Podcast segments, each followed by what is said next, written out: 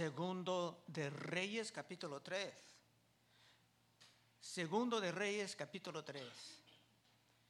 En este capítulo veremos la manera en que de la bendición divina simplemente por tener una amistad con un creyente. Esto no es algo que se va a llevar al cielo, sino que puede hasta hacer tu infierno más caliente. Pero en esta vida, tener cristianos en tu parentesco, en tu trabajo, hasta en tu vecindad, puede ser una gran ventaja. Y veremos en este capítulo también la gracia de Dios. A veces hay gente que creen que no, pues en el Testamento antiguo no es gracia, es pura ley, pero no, la gracia está aquí también. Versículo 1. Joram, hijo de Acab, comenzó a reinar en Samaria sobre Israel el año 18 de Josafat, rey de Judá, y reinó 12 años. Para los que no han estado con nosotros, en esta temporada en el norte había un grupo muy apartado de Dios que se llamaba Samaria. Rey de Israel está sobre Samaria. Y en el sur se llama Judá, que es una continuación de la descendencia de David. Y esto, Joram, es otro hijo de Acab y también hijo de Jezabel. En el primer capítulo de este libro vimos el otro hijo, Ocosías, que caía de una ventana y terminaba muriendo porque buscaba respuestas con Baal Zebub en vez de con el Dios verdadero. Y más tarde se trataba de detener el gran profeta Elías, mandando 50 soldados tres veces, con la mayoría de ellos perdiendo sus vidas. Dos. E hizo lo malo ante los ojos de, de Jehová, aunque no como su padre y su madre, porque quitó las estatuas de Baal que su padre había hecho el veredicto sobre su vida era algo negativo. Pero por lo menos hizo ciertas reformas. Pero viendo las razones de estas reformas, puede ser que eran más prácticas que sinceras. Tres. Pero se entregó los pecados de Jeroboam, hijo de Nabat, que hizo pecar a Israel y no se apartó de ellos. Este Jeroboam era enemigo de Salomón, que empezó la separación del pueblo de Dios. Básicamente este hombre aún era dedicado a ídolos. Veremos que era claro que quitaba lo más ofensivo de los ídolos para desarrollar su amistad con un rey bueno del sur, que también ayudaba a su padre malvado que murió en el último capítulo del libro anterior. Cuatro. Entonces Mesa, rey de Moab, era propietario de ganados y pagaba al rey de Israel cien mil corderos y cien mil carneros con sus vellones. La implicación aquí es que se pagaba esta cantidad de tributo cada año. Pero ahora, viendo la debilidad de los hijos de Acab, aunque Jezabel aún vivía sirviendo a sus ídolos, ese hombre se decidió que era tiempo de cortar ese acuerdo que se tenía por perder diferentes batallas con el pueblo de Dios. Cinco. Pero muerto Acab, el rey de Moab, se rebeló contra el rey de Israel el primer rey hijo de Acab no hizo nada al respecto. Pero era una gran cantidad de recursos. Estamos hablando de millones de dólares en animales. Y Joram deseaba recuperar todo esto, pero no pudo hacerlo solito. Por esto buscaba alianzas como era normal en aquel entonces. Versículo 6. Salió entonces de Samaria el rey Joram y pasó revista a todo Israel Y fue envió a decir a Josafat, rey de Judá, ese es un hombre bueno que tuvimos antes, el rey de Moab se ha rebelado contra mí. ¿Irás tú conmigo a la guerra contra Moab? Y él respondió, iré porque yo soy como tú, mi pueblo como tu pueblo, mis caballos como los tuyos. Eso es muy semejante al último capítulo del libro anterior. Y ese mismo Josafat casi se perdía su vida ayudando al padre de ese trastornado. Es que siempre irónico cuando hay gente que quieren rebelar en contra de Dios, pero no quieren ver a otros hombres o hijos rebelando en contra de ellos. 8. Y dijo, ¿por qué camino iremos? Y él respondió, por el camino del, del cierto de Edom. Ahora viene el gran problema.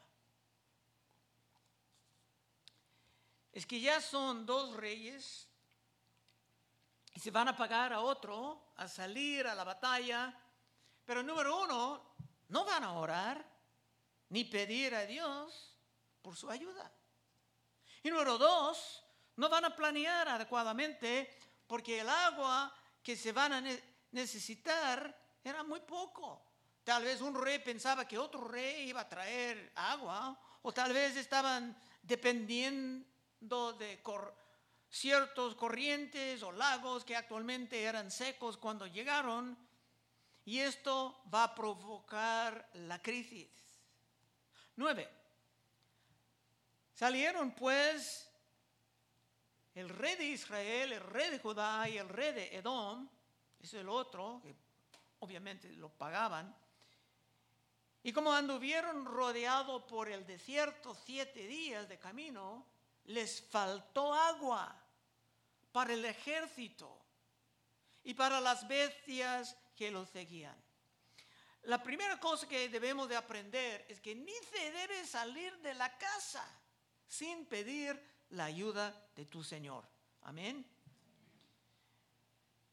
Pero para ir a una batalla peligrosa es miles y miles de veces más importante tener la bendición de tu Señor.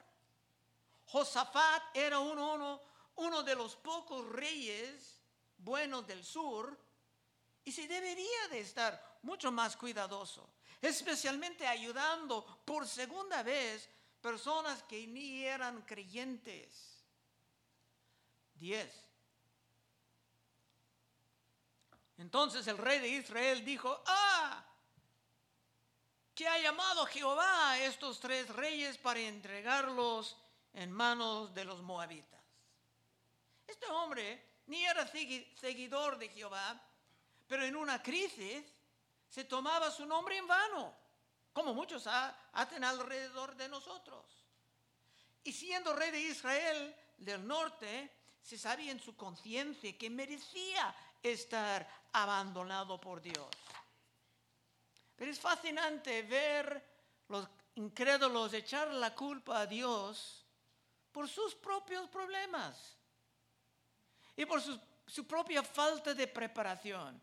Proverbios 19.3, si alguien quiere leer. La insensatez del hombre tuerce su camino y luego contra Jehová se irrita su corazón. Amén. Gracias, Álvaro. La insensatez del hombre tuerce su camino y luego contra Jehová se irrita su corazón. Salomón probablemente puso esto en sus proverbios después de verlo pasando muchas veces en su vida. Y con todo esto, Josafat estaba recordando su error en no consultar a Dios antes de intentar algo semejante. Versículo 11. Mas Josafat, recuerde, ese es el rey bueno del sur, mas Josafat dijo, ¿no hay aquí profeta de Jehová para que consultemos a Jehová por medio de él? Y uno de los siervos del rey de Israel respondió y dijo, aquí está Eliseo, hijo de Safat, que servía a Elías. Qué gran coincidencia. Que tan lejos en el desierto, justamente el que tomaba la posición de Elías estaba con ellos.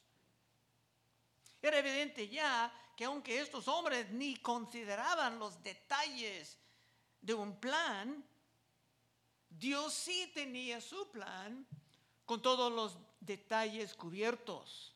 12. Y Josafat dijo, este tendrá palabra de Jehová. Y descendieron a él el rey de Israel y Josafat y el rey de Edom. Josafat era un rey bueno, pero un poco débil y sumamente ingenuo. Pero Dios siempre vino a su lado porque era un gran hombre de fe. Y ahora los tres reyes van a Eliseo, que no era normal. Normalmente el profeta tenía que ir al rey como su servidor, pero estos reyes ya estaban desesperados y dispuestos a hacer lo necesario para buscar una solución. 13. Entonces Eliseo dijo al rey de Israel, ¿qué tengo yo contigo? Ese rey de Israel merecía estar regañado. Entonces Eliseo dijo al rey de Israel, ¿qué tengo yo contigo? Ve los profetas de tu padre y los profetas de tu madre, Jezabel. Y el rey de Israel le respondió, no, porque Jehová ha reunido a estos tres reyes para entregarlos en manos de los moabitas. Otra vez, este otro hijo de Jezabel se trata de echar la culpa de sus problemas sobre Dios. Pero solamente se provocaba al profeta con esas palabras. Y hasta con su presencia. Otra vez 13. Entonces Eliseo dijo al rey de Israel, ¿qué tengo yo contigo?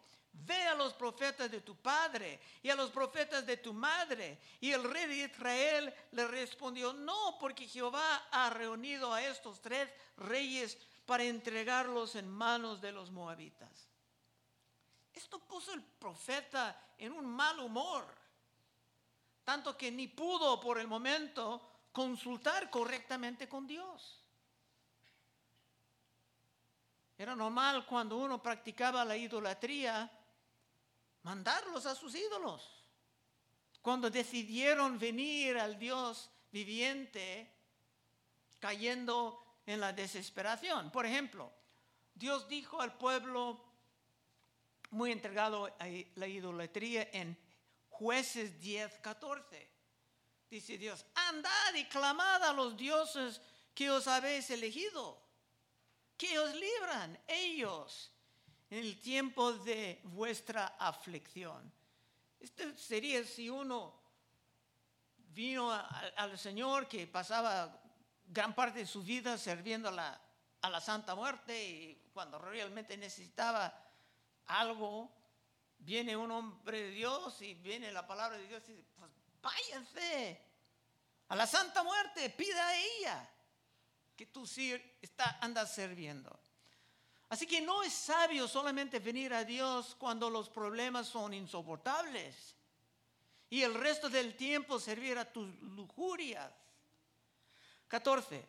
Y Eliseo dijo, vive Jehová de los ejércitos en cuya presencia estoy, que ni que si no tuvieras respeto al rostro de Josafat, el buen rey, rey de Judá, no te mirara a ti, ni te viera.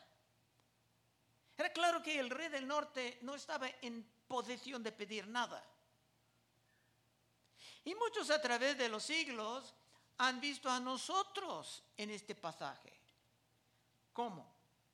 Josafat era un hijo o descendiente de David y solamente por él puro Joram esperar algo de Dios.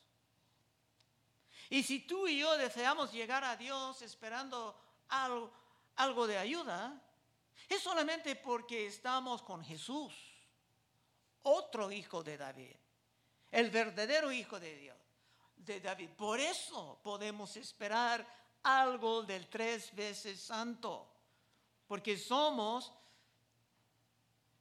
hechos de una naturaleza pecaminosa.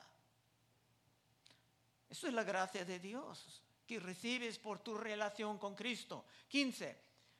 Mas ahora traedme un tañedor. Eso es un músico. Y mientras el teñador tocaba, la mano de Jehová vino sobre Eliseo. Para calmar su espíritu, después de algo tan agradable que hablar con ese otro hijo de Jezabel, el profeta llamaba por la música. Probablemente se escuchaba un salmo para arreglar su corazón, para recibir la palabra de Dios. 15. Mas ahora traedme un teñador. Y mientras el teñador tocaba, la mano de Jehová vino sobre Eliseo, quien dijo, así ha dicho Jehová, haced este valle, en este valle, muchos estanques, muchos estanques en el suelo. Ahora se tenían que cavar mucho y rápidamente. Y hermanos, a veces hay trabajo involucrado en la preparación para recibir la bendición. 17. Porque Jehová ha dicho así, no veréis viento, ni veréis lluvia, pero este valle será lleno de agua. Y beberéis vosotros y vuestras bestias y vuestros ganados. El problema era ya resuelto. Dios iba a dar agua. No vinieron preparados, pero Dios sí estaba preparado para mostrar su gracia. Pero en este pasaje va, veremos la gracia de Dios es extravagante producir el agua de nada no era suficiente para magnificar la gloria del omnipotente. 18. El profeta aún hablando. Y esto es cosa ligera en los ojos de, de Jehová. Entregará también a los moabitas en vuestras manos. Dios va a glorificar su propio nombre. Era muy poca cosa resolver el asunto del agua. Y Dios también iba a entregarles la victoria, aún empleando el agua, para derrotar a los moabitas. Eliseo aún hablando. Y destruiréis toda ciudad fortificada y toda villa hermosa. Y talaréis todo buen árbol. Segaréis todas las fuentes de agua y destruiréis con piedras toda tierra fértil. El juicio en contra de Moab iba a ser bastante duro. Y llegando al fin del capítulo veremos por qué era tan duro. Ellos estaban en unas creencias horíficas. 20. Aconteció pues que por la mañana cuando se ofrece el sacrificio, pasaba el tiempo de sacrificio, llamando la atención al sacrificio de Cristo. Aconteció pues que por la mañana cuando se ofrece el sacrificio, he aquí vinieron aguas por el camino de Edom y la tierra se llenó de aguas. No sabemos cómo llegó el agua, no lo dice, es algo de misterios, pero Dios tiene muchas maneras de cumplir su palabra. Y el agua no vino solamente para apagar la sed de los hombres y la sed de las bestias, sino para glorificar al Dios viviente. El agua iba a derrotar al enemigo al mismo tiempo. 21. Cuando todos los de Moab oyeron que los reyes subían a pelear contra ellos, se juntaron desde los que apenas podían ceñir armadura en adelante y se pusieron en la frontera. Los de Moab iban a luchar con toda su fuerza y eran algo formidable, pero sin Dios estaban ya en la derrota. Y el rey del norte ni merecía ser reconocido por Dios. Viviendo en tanta maldad, él también iba a disfrutar éxito por su amistad con Josafat, un creyente verdadero. Y esto te enseña, hermano, hermana, que en tu trabajo tú eres una bendición, tú eres la sal y la luz. Muchos negocios pueden sobrevivir en tiempos duros porque hay hijos, hijas de Dios entre sus empleados. Ese país, si no tenía tantos cristianos, sería ya destruido desde antes. Y ese Joram debería de arrepentirse y creer viendo la gracia extravagante de Dios. Porque si no, todo esto haría peor su castigo final. Como dice San Pablo en Romanos 2, 4. ¿O menospreciáis las riquezas de su benignidad, paciencia y longanimidad? Ignorando que su benignidad te guía al arrepentimiento.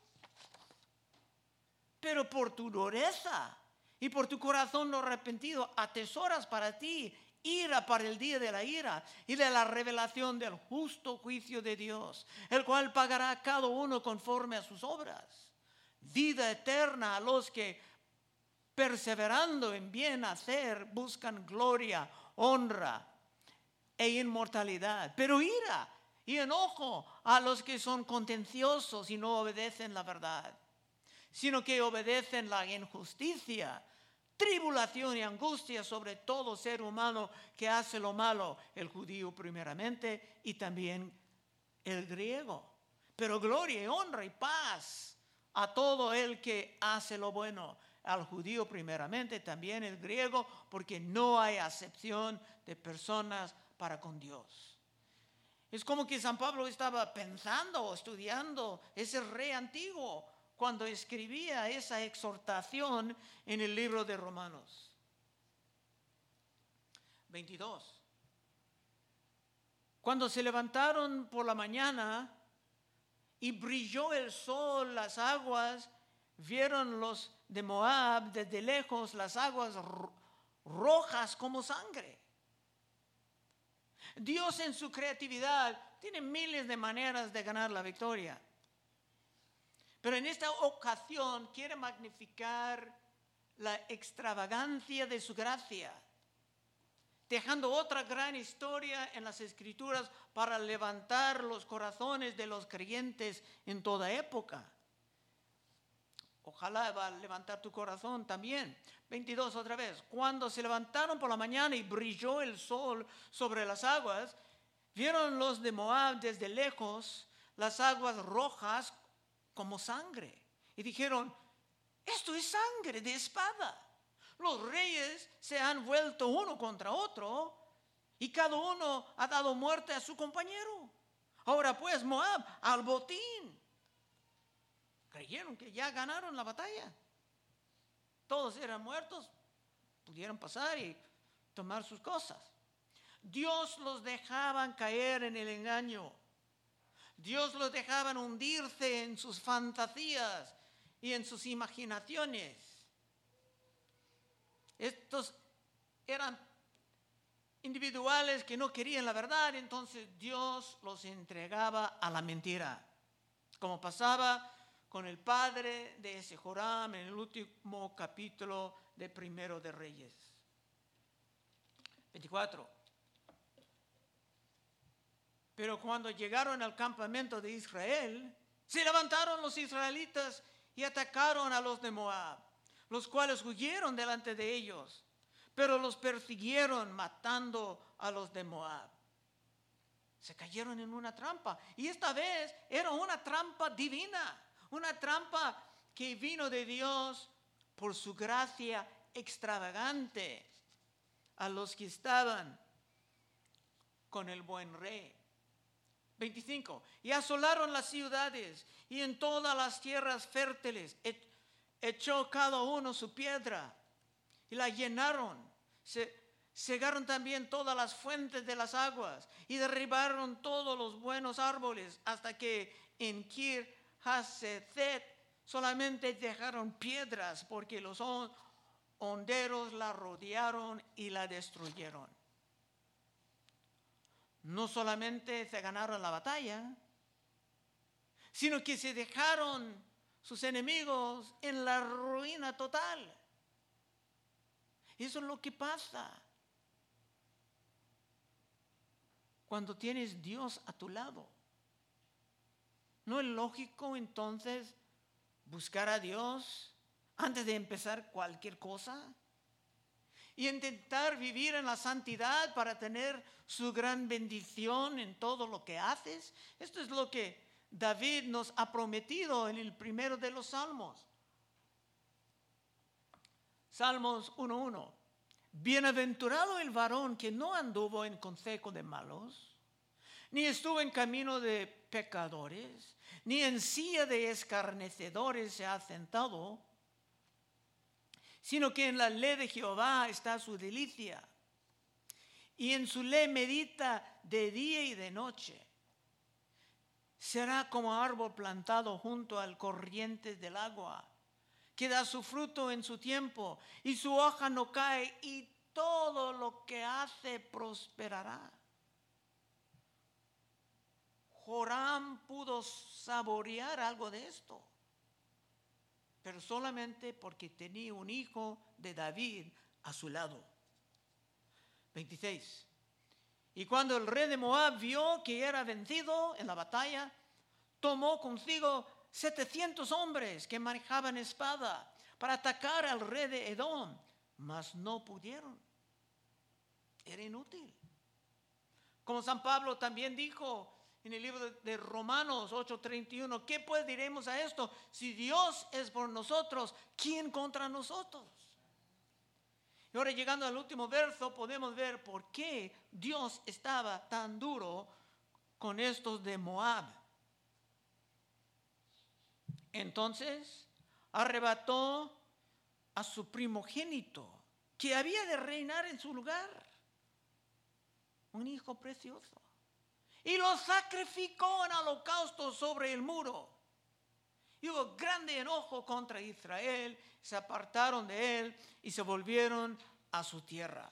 Se sacrificaba a su propio hijo. Esto era su religión de idolatría. Y esto producía una furia. Y así terminaba la batalla. Y el rey de Joram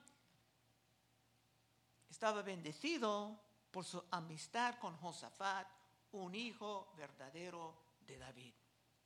Conclusión. Se puede ver varias cosas que la gracia de Dios es muy grande, pero ese rey solamente recibió la gracia porque estaba con un buen rey, hijo de David. Es el mismo contigo y conmigo. Podemos caminar en la gracia de Dios, pero solamente porque estamos en unión con Cristo Jesús, no por ningún mérito de nosotros. Y si tú quieres vivir así cerca de Cristo, el verdadero hijo de David, y siendo tú una bendición a todos, viviendo como la sal y la luz, porque Cristo nunca dijo tú deberías de ser la sal y la luz, sino que tú eres la luz, la sal. Si es tu deseo vivir así brillando en estos tiempos oscuros, puedes pasar al frente en unos momentos y oraremos contigo. Vamos a orar. Oh Padre, te damos gracias que en estos estas historias antiguas siempre hay algo interesante y hay algo que aprender para llenarnos con tu sabiduría. Guíanos, Señor. Queremos emplear bien el tiempo breve que tenemos en este mundo para hacer grandes cosas para ti. Úsanos, Señor. Haz lo que quieres con esa obra tuya. Pedimos en el